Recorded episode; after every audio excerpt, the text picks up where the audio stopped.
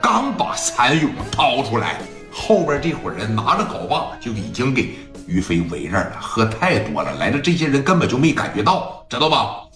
说让他先把尿尿完，哎，让他呀说把这个哎该吐的吐完，在这哇哇又吐，在这咔咔又撒尿，在这啊，一大帮人在这围着他，得将近二十个，手里边拿着镐把，在这一时间段呢，说你看于飞呀，哎呀。飞哥可以说是命比较苦，我认为飞哥的命并不是很好啊，让人给堵着了。刚从磊哥家里边说吃完饭，这一回来，喝的迷迷瞪瞪的。刚才咱们说了，于飞的酒量并不是很好啊。你要是说像戴哥那酒量，就喝这点酒，啥也不耽误。哎，甚至说现在已经能感觉到有人给自个儿围上了。你现在就是于飞啊，撒丫子就跑，绝对没啥事儿。他为啥不跑呢？真迷瞪了。在这吐的一把鼻涕一把泪，在这儿闭眼珠子，他啥也没瞅着啊！你等说吐完了，又站起来给裤腰带解开，这就又撒了一泡尿。完事了以后吧，说哎，夸夸小蚕蛹这一倒，打了一个嗝。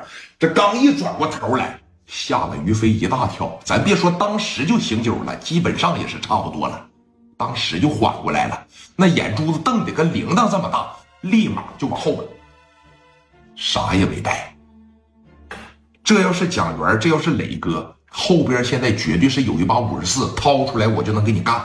就像这种情况啊，你就哐哐哐干没几个，我认为都不冤。于飞啥也没有啊，他不是说正儿八经像聂磊一样的这种大哥，他不是，他也是个混社会的年轻人，三十多岁，他只不过是说没混明白而已。他身边平常也没那些兄弟，是吧？一瞅当时啊。得十六七个人拿着镐把冲他这样，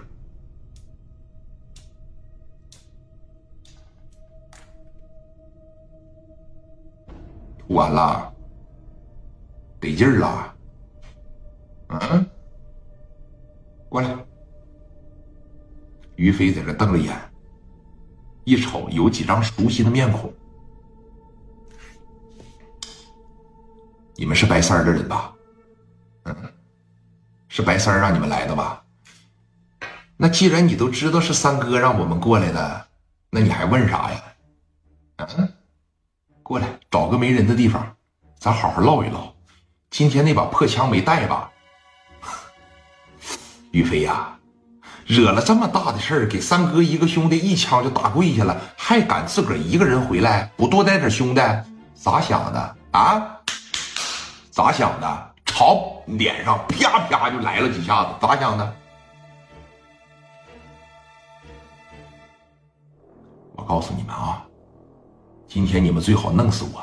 你们要是弄不死我，我也好，磊哥也好，早晚把白三弄死。哟，都这样了，还疯狂扬言呢，在这儿啊，还展示你的语言呢？你以为今天是白天呢？啊，你没有了枪，谁还怕你呀？朝那脸上，操，开！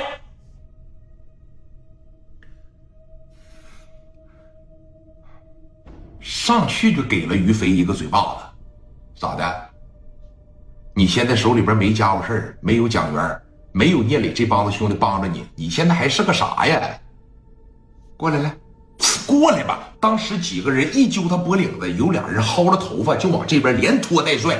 本身喝了点酒，说是醒酒了，是意识上清醒，但是脚底下已经是跟不上趟了。